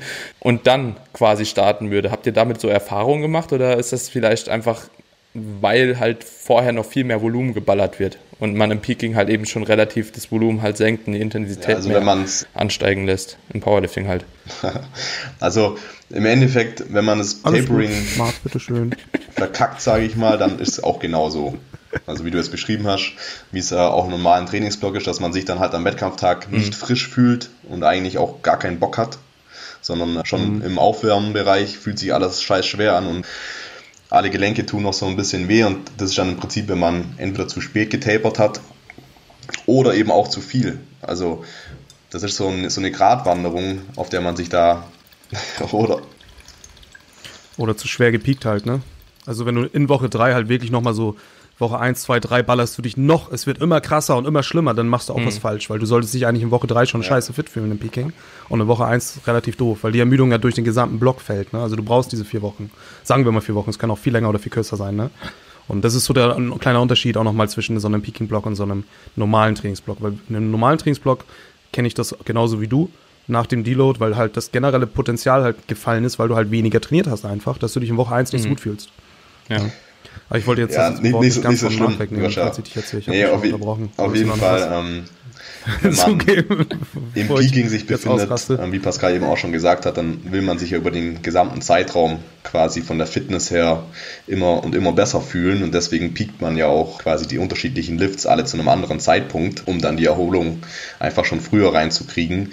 Und was ich noch einen Unterschied sehe von normalem Deload zu Tapering, ist einfach der Wiederholungsbereich und auch eben wie Max jetzt gesagt hat, das Gesamt wieder oder das Gesamtvolumen. Also in einem Deload mache ich eventuell noch ein bisschen mehr mhm. Accessory als in einem Tapering jetzt und in einem Deload mache ich normalerweise auch keine Singles. Und in so einem Tapering mache ich Deloads, muss es nicht, aber macht man auch oftmals und einfach um sich wirklich perfekt für den Wettkampftag dann vorzubereiten. Mhm. Ja, okay, das ist auch so eine Sache, die habe ich jetzt auch im ersten Moment gar nicht im Hinterkopf gehabt, dass man halt auch wirklich trotzdem noch weiterhin in dem Tapering in diesen ja, One-Rap-Bereichen oder One-Two-Rap-Bereichen trainiert. Wie verhält sich da so die Anstrengung, wenn man das jetzt vergleicht von, von der Kraftphase? Also ist es ein Unterschied oder wir können eigentlich von Hypertrophie anfangen, ist es ein Unterschied von dem Anstrengungsgrad im Sinne von RPI, dass man jetzt sagt, okay, in dem Hypertrophie-Block baller ich irgendwie alles so auf RPI 9, dann irgendwie im Kraftblock RPI 8, ein Peak vielleicht noch RPI 8 oder also quasi, dass umso schwerer die Lifts werden im Sinne von der Intensität, dass man sagt, okay, man schiebt die RPI ein bisschen runter oder hält man die relativ konstant also wäre einfach mal ganz interessant zu wissen, so wie man die von Hypertrophiephase in Kraftphase zum Peaking und vielleicht auch zum Wettkampf verändert. Ich habe jetzt einiges auch gelesen gehabt in vergangener Zeit, aber war persönlich mit vielem nicht d'accord. Also ich habe viel gelesen, dass im Peak gerade alles mit RPI 9 nur noch trainiert wird, was ich dann für mich ein bisschen gruselig fand und ja wenn du, wenn du in der Vorbereitung einen Pascal hast, der dir ordentlich einheizt und sagt, der will dich um alles schlagen, dann, dann machst du alles, dann machst du alles at 10 und sagst, das, wäre at 6. So. Das ist dann, so läuft dann das Peaking ab. Dann krüppelst du alles hoch und sagst, das war eine Easy 6, da waren noch 18 im Tank.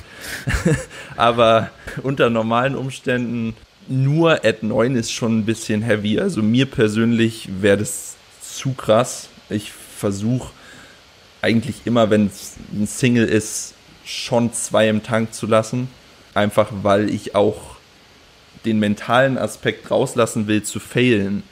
Weil wenn ich, das ist jetzt nur von mir gesprochen, aber wenn ich jetzt im Peaking einen Lift fail, dann würde mich das bis in den Wettkampf rein beschäftigen und dann würde ich wahrscheinlich auch noch beim Rausheben von der Beuge drüber nachdenken, dass ich 10 Kilo weniger ja im, im, in der Vorbereitung gefailt mhm. habe. Deswegen versuche ich da immer relativ konservativ ranzugehen, um nicht die Erfahrung zu machen, unten hängen zu bleiben und dann letztendlich so mein komplettes Peaking mental zu verkacken. Aber zu leicht sollte es natürlich auch nicht sein. Also ich bin da immer so ja, in einer Range von sieben bis maximal achteinhalb. Mhm. Okay. Und bei euch jetzt habt ihr da so unterschiedlich Immer alles der 10. also ich kann mal ein gutes und ein schlechtes Beispiel sagen. Ein gutes Peaking-Beispiel hatte ich mal, ich glaube, das war sogar für den Three Nations Cup, also im Januar diesen Dedicated Sports Cup ähm, letztes Jahr. Da hatte ich halt ein Peaking, wo ich mich tatsächlich richtig gut in meinen RPs auch aufgehalten habe. Ne? Also da war das schwerste Single war eine RP mhm. 8. Und das war dann auch eine gute RP 8, die ich auch gut eingehalten habe. Das ist halt sowas, du schiebst du hast halt Bock, ne? Du fühlst dich richtig fit. Und du willst natürlich auch einen geilen PR schon in deiner Prep mhm. haben, ne? Aber du solltest eigentlich eher das nehmen, was, was da steht, so mehr oder weniger, und dich damit erfreuen, weil der, auf dem Wettkampf kommt es an. Und das habe ich da halt gut gemacht und auf dem Wettkampf habe ich nachher auch richtig gute Leistung erzielt. Da habe ich auch 290 gebeugt mhm. damals. Und dann auf der anderen Seite, während Corona hatten wir mal ein Mockmeet hier, weil wir ja keine Wettkämpfe mhm. hatten, angepeilt. Und da habe ich im Peaking schon die ganze Zeit in jeder Woche eigentlich voll drauf geschissen. Ich wusste zwar, okay, eigentlich RP8, aber ich will mir jetzt die PRs holen. Ich bin jetzt gerade geil auf diese PRs. Ich will die jetzt haben und ich will es nicht auf diesen Tag ankommen lassen. Und da lief das Tapering halt, äh, der, der, das Peaking relativ gut. Relativ viele PRs in der Zeit, die auch oftmals zu schwer waren, aber es lief. Und der Wettkampftag dann schlussendlich war eine komplette Katastrophe, weil ich halt einfach im Vorfeld schon mich so ausgebrannt habe, dass selbst das Taper es nicht mehr rausgeholt mhm. hat. Ne? Und so ist es halt so ein bisschen so, dass du dich natürlich in erster Linie ist es absolut individuell, aber für die meisten sollte man im Peaking tatsächlich eher in einem unteren Bereich von RPs sich aufhalten. Außer du bist halt ein kleiner Athlet, du bist auch oft bei Frauen ist es zum Beispiel so, die sich dann auch tendenziell länger pieken, dass du auch öfter mal schwere Gewichte in die Hand nimmst, weil du dich schneller davon auch wieder regenerierst und auch dieser mentale Aspekt, schwere Gewichte mal gefühlt zu haben, eine größere Rolle mhm. spielt. Und dann gibt es aber auch das Gegenteil, ne? wenn Marc Traut drei Wochen, vier Wochen piekt und in den ersten drei Wochen hat er jede Woche einen schweren Deadlift-Single, ne? dann kann er sich selber vergessen. Dann wird der Wettkampf mhm. auch nichts mehr. So, weil dreimal jede Woche, ne? Und dann noch das Beugen dazu, was auch schwer wird, ne? Das funktioniert mhm. so nicht. Und ähm, von daher ist es in erster Linie, wie gesagt, individuell. Aber man sollte sich halt, ja, man muss sich halt den Athleten anschauen. Man kann es mhm. so nicht sagen. Tendenziell ist es immer ein guter Mix. In der Hypertrophie-Phase gibt es Zeiten, wo es Sinn macht, mal eine 9 und auch mal eine 10 zu trainieren. Auch in den Mainlifts. Mhm. In der Kraftphase gibt es Zeiten dafür und auch im Peaking gibt es Zeiten dafür. Aber ähm, da muss man halt erstmal individuell schauen. Also es lässt sich wirklich sehr schwer so über den Daumen brechen. Mhm. Da muss man sich tatsächlich ein Beispiel nehmen an irgendeinem Athleten. Habt ihr das Gefühl, dass ein Powerlifting vielleicht ist, sogar teilweise noch besser ist, mit einer etwas niedrigeren API zu trainieren? Also sprich 7, 8 einfach äh, also hinsichtlich Verletzungsgefahr? Gerade auch was Hypertrophiephase angeht. Ich meine, die meisten Athleten scheuen sich eh vor Hypertrophiephasen, weil die natürlich macht ein, ein, ein Dreier-Topset mehr Spaß, als wenn ich jetzt komplett stumpf einfach 8x8 oder was weiß ich, muss ja nicht so sein, aber wenn ich 8er und 10er in, in Beuge drin habe, dann macht es halt keinen Spaß. ja, ja. Alle Bodybuilder denken so, ach, mach Nee, das doch normal. Zum Beispiel momentan Bruder! mache ich jetzt gerade äh, 6x10 pausierte High-Bar-Beuge. Gerne gefährlich. Und ich muss echt sagen, ich habe da gar keinen Bock drauf. Also überhaupt nicht. Wenn ich, wenn ich morgens aufstehe und ich weiß, ich muss an dem Tag beugen, das ist schon ein schlechter Tag. So in dem Peaking oder auch in der Kraftphase, wenn ich dann wieder auf Lowbar umsteigen kann, ich habe wieder meinen Gürtel, ich habe meine SPDs, gut, dann zieht sich halt das Aufwärmen schon eine Dreiviertelstunde hin, bis ich dann mal beim Topsatz bin. Aber da hat man halt richtig Bock drauf. Man weiß, okay, man hat nur diesen einen schweren Satz. Das restliche Training besteht dann eh nur aus Backoffs und ein bisschen Accessory Work. Und der eine Satz, der muss gut werden. Da fokussiert man sich drauf. Da schießt man sich komplett aus dem Leben, also schon at 8, aber man schießt sich komplett aus dem Leben raus. Und das macht richtig Spaß. So, aber drüber sollte man nicht gehen. Und so eine Volumenphase, wie ich sie jetzt aktuell habe, da trainiere ich eigentlich, ich kann es gar nicht in RPI skalieren, weil ich eigentlich immer at 0 trainiere. Also wenn ich ein 6x10 mache, dann selbst beim letzten Satz, wenn ich wollte, könnte ich, ja, also ich könnte da immer noch, noch mal 10 Lunge Wiederholungen 10. machen. Ich habe da keinen Bock drauf. Und es ist auch nicht sinnhaft, das zu tun, weil ich mich verletzen würde. Aber im Endeffekt in der Volumenphase trainiert man wirklich schon recht leicht. Im Kraftblock tastet man sich ran, weil man muss ja irgendwo auch seine Leistung ähm, einschätzen können. Und im Peaking kommt es dann wirklich speziell drauf an, da muss man sich dann eben schon dran halten. Sonst schießt man sich halt auch komplett raus. Ja, ich denke, es ist natürlich auch so ein bisschen übungsspezifisch, oder? Also, dass man bei einer 6x10 Kniebeuge jetzt Ja. vielleicht nicht jeden Satz auf API 9 oder 10 ballert, ist, denke ich, auch irgendwo klar, aber ich sag mal so, keine Ahnung, du sagst ja auch selbst, du machst halt eben Seitheben noch dabei, du machst halt eben vielleicht noch irgendwelche Extensions oder so dabei, dass man da halt eben so dann eher Richtung 10 auch mal gehen kann, so dass es dann ja mit Ja, weniger und, äh, insgesamt dann auch auch wieder verbunden, ne? von den Lifts abhängig. Also zum Beispiel einen Heben, da, da kann ich, wenn ich Conventional Mhm. hebe, da kann ich gar nicht. Also wenn ich in der Vorbereitung, egal ob das in Woche 2 oder 3 ist, eigentlich völlig egal, ich kann da nicht at 9 heben, weil at 9 sieht bei mir schon so rund und scheiße aus, weil ich könnte immer noch mal irgendwie so eine halbe ganze hochkrüppeln. Aber ich kann da nicht so rangehen, weil ich mich davon nicht Mhm. in zwei Wochen erhole. Also beim Heben bleibe ich eigentlich immer at 8, eher drunter, auch bei einem Single. Mhm. Und beim Benchen, da kann man schon mal ein bisschen schwerer rangehen. Kleinere Muskulatur, ein bisschen spezifischerer Lift, was Ausführung angeht, Mhm. technischer. Und beim Beugen ist gleich. Also Beuge schätze ich so zwischendrin ein. Mhm. Ja, okay. Ja, ist aber eine interessante Herangehensweise, weil wie gesagt, ich habe da mich auch im Vorfeld jetzt mal so ein bisschen informiert, weil ich habe auch irgendwie immer Bock ins Powerlifting zu gehen und da, da liest man echt Sachen, also weil es halt eben auch so individuell ist wahrscheinlich, aber so, wenn ich jetzt aus meiner Bodybuilding-Erfahrung auch als Coach jetzt einfach mal da rangehe, weil ich trainiere ja auch viel mit Mainlifts und mit Heben und mit Benchen und mit Squats und irgendwelchen Variationen auch von den Übungen. Und wenn ich da sehe, dass halt eben teilweise irgendwie alles at 9 trainiert wird, so dann denke ich mir auch so, what the hell, so wie, wie verkraftet das irgendein Also wenn Mensch? du einen Powerlifting-Plan siehst, wo alles at 9 steht, dann solltest du davon ja, ja, ganz viel ja, Abstand ja, so ein. Peaking halt, ne, wo das Volumen halt eben schon relativ niedrig ist, die Intensität halt relativ Aber hoch. immer at und 9, also so die Absicht Also- dahinter war halt Also, wirklich so, sich da ranzutasten, aber so Also wenn ich, fühle ich nicht. ja, wenn ich ein Peaking schreibe oder so, das kann man fast immer sagen, nicht immer, aber fast immer, dann sind da höchstens pro Lift ein oder zwei wirklich schwere Lifts drin. Das war es mir nicht. Also wenn es in vier Wochen Peaking ist, dann hast du einen schweren Squat vielleicht. Also kommt auf den Athleten an, aber ähm, und einen schweren Deadlift vielleicht. Und die Bank, da kann man vielleicht mal am Ende noch einen Opener-Test machen und vorher mal so ungefähr Bereich Zweitversuch, aber ein Drittversuch wird da nie drin sein. Und, oder seltenst, also das muss wirklich eine super spezifische Situation sein, die sich eigentlich nur auf kleine Frauen anwenden lässt, weil die können fast alles regenerieren schnell. Oder kleine Jungs natürlich auch oder Typen, wie auch immer. Ähm, und das kommt halt nicht so oft vor. Ne?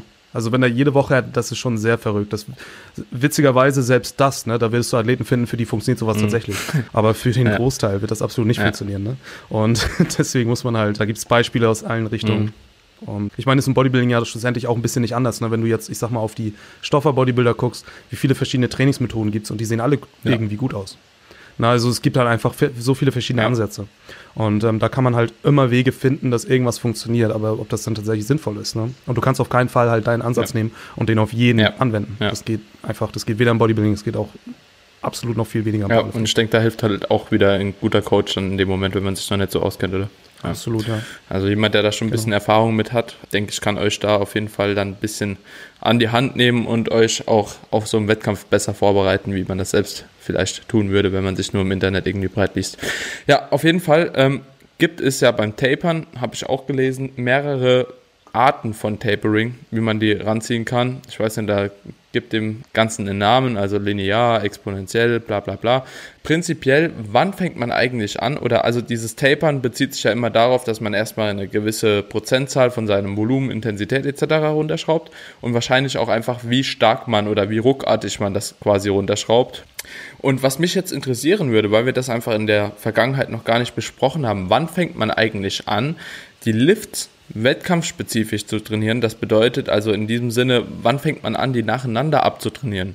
Weil ich denke, in der Hypertrophiephase hat man vielleicht auch noch mehr so eine Art Split-Training vielleicht. Ne? In der Kraftphase fängt man vielleicht an, die Frequenz auch so ein bisschen hochzuziehen von den Übungen. Und wann geht man wirklich hin und sagt, okay, man macht die Übungen genauso wettkampfspezifisch nacheinander? Also ich auch nicht. Erst am Wettkampf?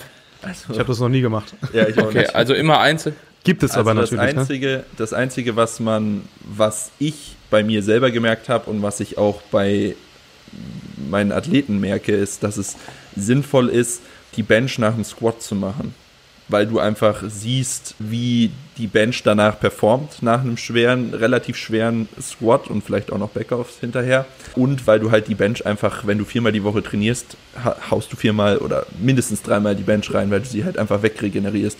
Deswegen kannst du die nacheinander trainieren und das häuft nicht so viel Ermüdung an, dass das irgendwie ein Problem geben würde. Aber wenn du dann nach den zwei Übungen noch den Deadlift hinterher klatschst, dann hast du auf kurz oder lang schon ein ziemliches hm. Problem. Hm. Weil das ist dann zu ermüdend für die Einheit. Und wenn du die dann noch nochmal jede Woche einmal durchklatscht, vielleicht auch noch at 8 oder so, dann hast du gar keinen Spaß mehr. Okay, aber da geht man auch im Peaking nicht hin oder im Tapern, dass man da schon mal vor dem Wettkampf einmal versucht, so das so wettkampfnah wie möglich irgendwie zu projizieren und dass man dann die Wettkampflifts mal nacheinander trainiert. Also das wäre jetzt tatsächlich, hätte ich das so, hätte ich jetzt einen Powerlifting-Wettkampf, hätte ich mir das so gedacht, das kann man, kann man auch absolut so machen ja. schon.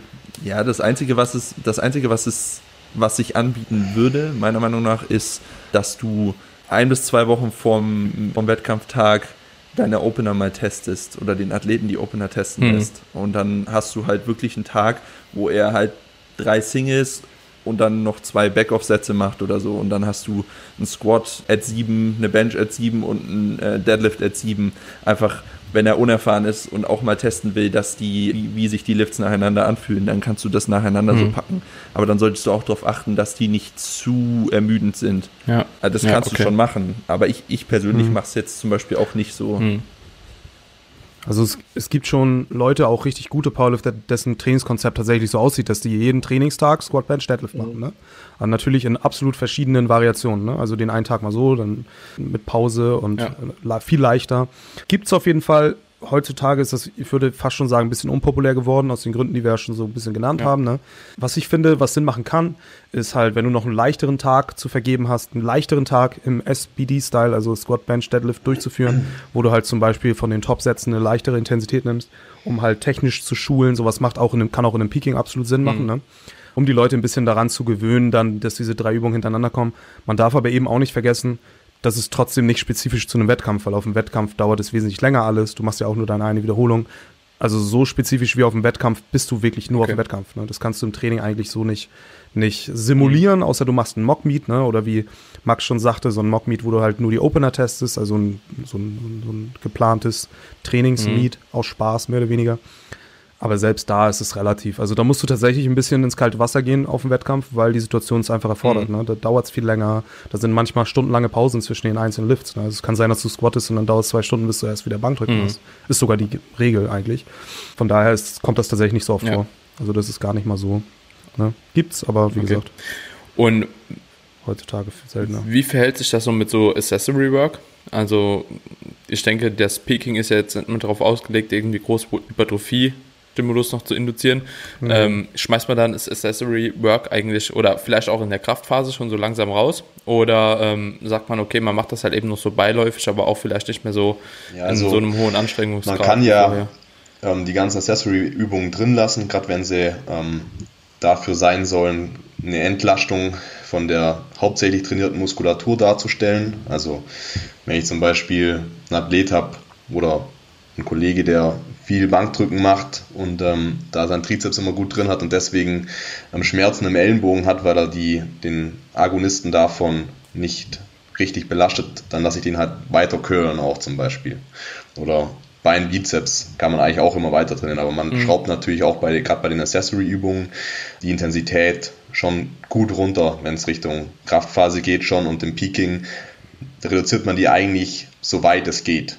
Also alles, was quasi nicht gesundheitlich mit drin bleiben sollte, kann man getrost rausschmeißen, weil es da ja wirklich nicht mehr darum geht, Volumen ähm, wegzuschaffen, sondern eben nur spezifischer zu werden.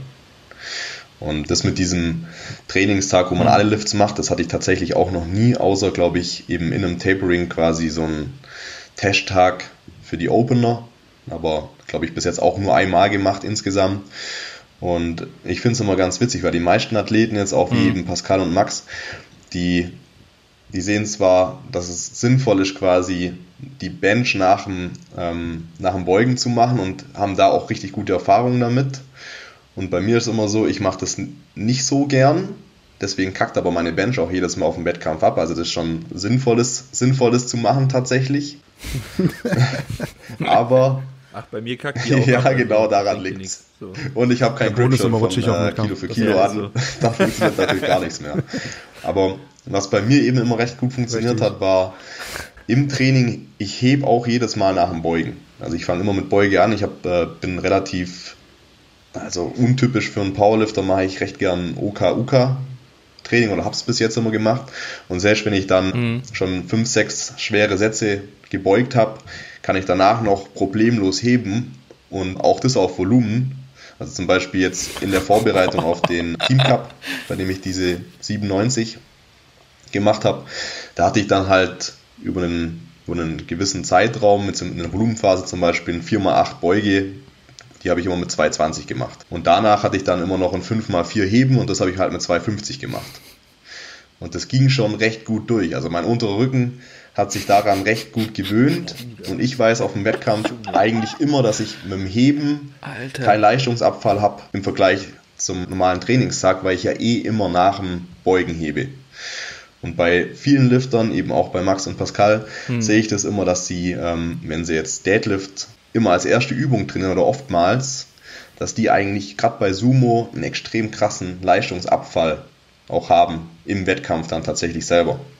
Also da sieht man die zwei dann auch gut mhm. und gern mal, keine Ahnung, 20 Kilo mehr an einem normalen Trainingstag so heben, wenn es jetzt nicht optimal läuft, als am Wettkampf dann selber weil die natürlich quasi das spezifisch nie trainiert haben mhm. am gleichen Tag. Und, und, so ist halt echt jeder Athlet komplett unterschiedlich. Mhm. Mir macht es Spaß, deswegen mache ich es, nicht unbedingt aus strategischer Hinsicht. Und ähm, ich denke aber schon auch, dass es Sinn machen würde, alle drei an einem Tag zu machen, auch in der Offseason, auch vielleicht in der Volumenphase. Nur braucht man, wenn man halt alle drei Übungen macht und sich dann auf ein relativ hohes Gewicht hocharbeitet, mit Equipment und Schuhe umziehen und keine Ahnung was, dann braucht man halt vier Stunden für so ein Training und das ist dann irgendwo auch nicht mehr vereinbar mit einem normalen einem Alltag. Hm. Ja, das ist auch ein guter Punkt. Obwohl das ja auch, wenn man es jetzt zum Peaking hin machen würde, vielleicht auch nicht mehr, also so, da ja, kann man es vielleicht noch opfern für eine gewisse Zeit, ne? So, weil es dauert ja auch nicht ewig, aber ja, ist auf jeden Fall ein gutes Argument. Ich habe das auch trainingstechnisch echt selbst gemerkt. Also ich habe auch äh, oft nach dem Beugen gehoben und als ich dann umgestiegen bin auf Heben an einem separaten Tag als erste Übung, auch im Bodybuilding-Stuff, also auch in den höheren Rap-Ranges, dass ich da deutlich mehr bewegen konnte. Auch technisch viel besser. So, und wenn ich dann nochmal umgestiegen bin, dann ist gerade genauso prozentual dieser Kraftabfall nochmal da gewesen. Also war bei mir auch deutlich erkennbar. Ja ist auf jeden Fall interessant, so dass da jeder doch so ein bisschen eine eigene Herangehensweise hat. Wenn das Ganze jetzt auf den Wettkampf geht, ähm, würde ich ganz gern mal wissen, wie läuft denn so ein Wettkampftag prinzipiell ab? Also so für alle, die jetzt sagen, okay, ich hätte mal Bock irgendwie auf einen Powerlifting-Wettkampf zu starten, was muss man vielleicht da beachten? Wie sind vielleicht auch die Gewichtsklassen erstmal? Und ja, wie läuft das ab? Wie gesagt, also so wann ist welcher Lift dran? Wie sucht man die Lifts aus? Und Einfach mal so ein paar grundlegende Informationen vielleicht zum Wettkampftag. Da haut Marc erstmal ab. Gar keinen Bock auf Wettkampf. Marc muss erstmal los, Wettkampftag kommt. Marcs Bankdrücken hasst es auch, wenn er vorher diesen Hofknicks machen musste. ja, ich mach mal so ein Teil ja. und dann kann ja Max mal weiterreden. Also die, die Gewichtsklassen hängen natürlich immer drauf ab, äh, davon ab, was für ein Wettkampf das ist. Da gibt es ja, wie gesagt, die verbandsgestützten, da gibt es dann so klassische Gewichtsklassen, reden wir, also es gibt viele um das kurz abzureißen, weil die meisten werden sich wohl in dem Bereich aufhalten.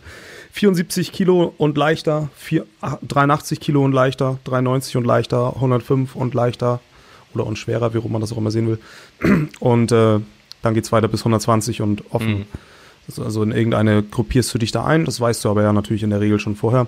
Dann kommst du dahin und dann machst du erstmal Papierkram, das heißt, du suchst erstmal den Ort auf, wo man Papierkram macht.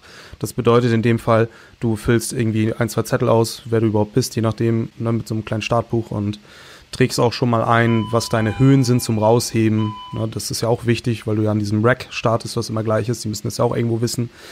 Wenn du die weißt, wenn nicht, dann musst du sie erstmal testen gehen. Dann kommst du wieder zurück. Trägst deine Opener-Gewichte ein, also die ersten. Das musst du dann, dann schon machen. Also du kannst dich praktisch nicht warm machen und dann entscheiden. Kannst du auch, weil du noch ändern kannst. Aber in der Regel ist es üblich, dass man nicht schon im Vorfeld weiß. Und dann gehst du praktisch erstmal essen und wartest. Okay. Oder, Je nachdem, ob du eine Einwaage hast oder nicht. Das ist natürlich auch nochmal so ein Punkt. oder du isst, du, du kriegst nichts runter, weil du so nervös bist, so wie ich. Ja. Und dann gehst du erstmal trinken. Und nimmst deinen Mixer mit zum Wettkampf und haust dir einfach alles flüssig runter. Aber prinzipiell willst du dann erstmal Energie reinbekommen. Mhm. Okay. Weil letztendlich kann sich so ein Wettkampftag ja auch ewig ziehen. Mhm. Also es kommt immer darauf an, wie viele in einer Klasse starten. Aber Pascal hat es vorhin schon gesagt, da kann auch mal anderthalb Stunden Pause oder zwei Stunden Pause sein bis zum nächsten Lift. Und dann ist es wirklich extrem wichtig, dass du in der Zeit nicht komplett runterfährst, dass du auch weiterhin was isst und vor allem trinkst. Ich, ich sehe immer viele Leute, die vergessen zu trinken. Und, und den kompletten Wettkampf über trinken sie eigentlich gar nichts. Und dann zum Ende hin wird es halt dann schon ein bisschen anstrengend. Und kommen auch irgendwie Krämpfe oder so. Aber ja, es kommt halt wirklich drauf an. Meistens ist es so, wenn es viele Teilnehmer sind, dass in einer Gewichtsklasse die Teilnehmer in, in Flight, Flights aufgeteilt werden. Heißt das Flight? Ja, ne? Mhm. Ja. Und dann hast du in einem 10, im anderen 10, wenn es jetzt 20 sind in der 105er, sage ich mal. Und dann fängt das erste Flight an zu beugen und macht die drei Versuche. Und danach kommt das zweite und beugt und macht die drei Versuche.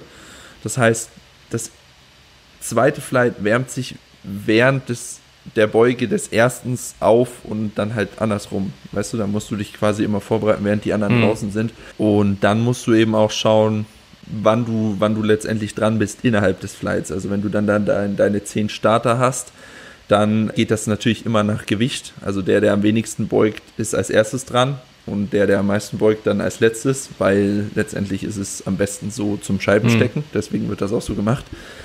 Und dann musst du halt im Blick behalten, wann du dran bist, wie viel noch vor dir sind, dass du dich rechtzeitig aufgewärmt hast, dass du ready bist, dass du dann reinläufst und alles drum und dran. Jetzt kommt dein ESN-Paket, Ja. dein Weihnachtspaket. Spar 20% mit dem Code YB20. Ach du Arschloch.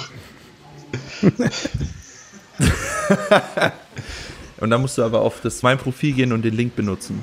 So. Genau, du kannst den Link von Max nehmen und dann meinen Code benutzen. Ja, genau, das ist die beste Kombi. Dann gibt es Genau. extra viel gratis. War nicht das legendäre Arbeitsgespräch. So, Ach, Arbeitsgespräch. Es war nicht mein legendäres Fitness-Paket. Leider. Nee. war es nicht? Meins steht schon vor der Tür. Ich bin gleich gespannt. Nach dem Podcast mache ich es für euch auf. Stabil.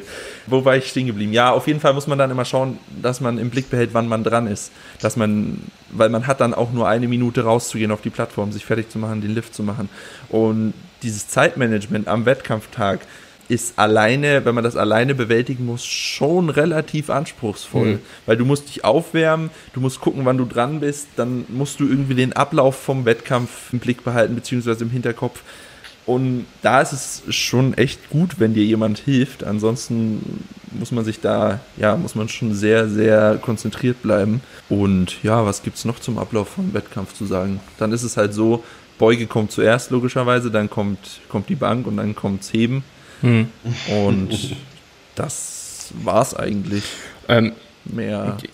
jetzt Ja, ist immer noch so ein Thema, was auch oftmals im Gespräch ist, finde ich. Und zwar Diät vor einem Wettkampf und auch so ein Watercut. Und da würde mich einfach mal interessieren, hat jemand von euch Erfahrung an sich selbst schon gemacht so ähm, und sabotiert einen Der Marc hat doch die so eine legendäre Ja, Watercut-Story, habe oder? sieben sechs Kilo Litern oder so? in einer Nacht abgeworfen. Sieben Ja. Kilo. Also sieben Kilo. Differenz von, von äh, abends zu morgens. Ah, Hat Ja. sich das Was soll ich sagen? Ich weiß ja nicht, wo ich wäre, wenn ich es nicht gemacht hätte. nee, also es war tatsächlich. Äh, Also, ähm, ja, so angenehm war es es nicht. Und ich war dann schon auch echt am Ende, sage ich mal, so ganz kurz vorm Einwiegen. Ich weiß jetzt nicht, was der Max erzählt hat, weil ich gerade auf dem Klo war. Aber die Waage ist ja bei einem normalen BVDK-Wettkampf immer so zwei Stunden oder eineinhalb vor dem Wettkampf tatsächlich. Bei anderen Vereinen oder bei anderen Wettkämpfen kann man sich auch am Vortag einwiegen, was das Ganze natürlich deutlich angenehmer macht. Und ähm, in der 93er, ich war halt immer so auf 96, 97 Kilo ungefähr, weil drunter konnte ich nicht gut performen und habe mich auch ständig verletzt, also immer irgendwelche Zerrungen im, im Adduktor, Quadrizeps oder im Gluteus und Hm. deswegen war ich immer ein bisschen schwerer und ähm, habe das Ganze dann quasi auch nicht so richtig über eine Diät gelöst zum Wettkampf hin, minimal schon, dass ich eben so auf 96 war und die letzten paar Kilo muss man dann halt, also muss man Mhm. nicht, aber ich habe es immer gemacht über einen äh, Watercut und das habe ich einfach, ich weiß nicht genau, wie man es im Bodybuilding macht, aber ich habe mich ja quasi aufgewässert und aufgesalzen und dann die letzten zwei Tage, Mhm. Zwei, drei Tage vor dem Wettkampf halt extrem viel getrunken, also teilweise 12, 13 Liter.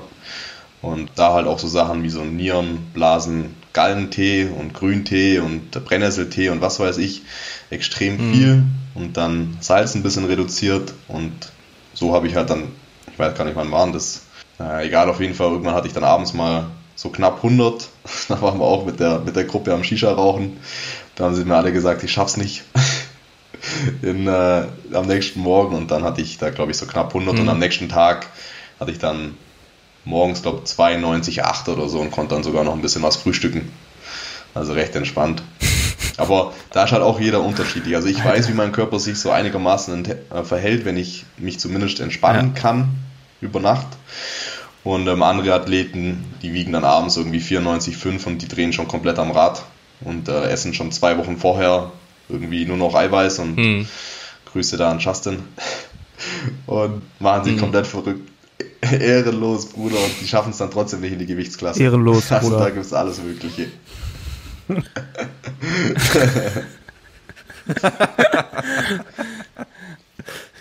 ähm, aber hat das irgendwelche Auswirkungen auf deine Also Performance? normalerweise. Also der wenn du so einen Watercut machst? Den ich sehe zwischen Bodybuilding und Powerlifting ist ja, dass man beim Bodybuilding am besten aussehen muss, aber eigentlich ist es egal, wie man sich fühlt dabei. Und beim Powerlifting juckt es eigentlich nicht, wie man aussieht. Man muss halt in die Gewichtsklasse reinkommen, aber eigentlich das einzig Wichtige ist ja, dass man wirklich Performance bringen kann. Und jeder, der schon mal so ein bisschen wenig getrunken hat oder dehydriert Mhm. war, der kann sich vorstellen, wie Moment. sich das anfühlt, wenn man sieben Kilo Gewicht reduziert über Nacht und dann halt einfach komplett dehydriert irgendwo auf einer, auf einer Plattform steht und sich jetzt zum Beugen warm machen soll. Und das fühlt sich halt dann schon katastrophal an. Also das, das macht schon überhaupt gar keinen Spaß, wenn man nur auf, aufs Wiegen wartet. Und klar, man kann danach dann schon so viel trinken, wie man will, aber man kann Mhm. ja keine sieben Kilo Flüssigkeit äh, in zwei Stunden mit Warm-up mit reinnehmen und deswegen fühlt man sich, wenn man so einen Watercut macht, meistens nicht so gut. Und manche treiben es halt auf die Spitze und die fangen Mhm. dann halt auch noch an mit, ähm, Also, mit ähm, Einläufen und äh, keine Ahnung was für Zeug, einfach um Gewicht zu machen. Und, ja, gibt's alles. ja, okay, Ja. crazy. Erstmal, Marc, es geht schon auch um das Aussehen, ne? Das ist klar, dass das zwischen uns beiden äh, geklärte Sache ist. Nämlich damals, als wir wussten, dass wir ewige Zweite sein werden in, im Powerlifting, weil wir ja den Ständenbach als, äh, als Gegner haben, Ja. haben wir uns einfach darauf geeinigt, dass wir zumindest immer die sind, die am besten aussehen auf dem Wettkampf. Deswegen haben wir das Solarium Wave Loading eingeführt.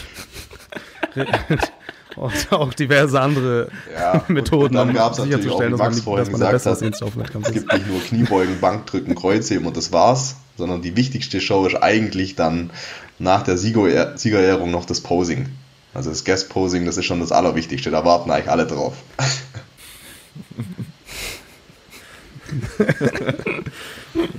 Aber was, äh, was Watercut angeht, ich habe das, äh, also ich habe in alle Richtungen da Erfahrungen gemacht, weil ich das immer musste. Und also eine Diät zu machen, um in deine Gewichtsklasse zu kommen und dann den Watercut wirklich gering zu halten und auch einen größeren Watercut zu machen. Und ich muss sagen, ist alles scheiße.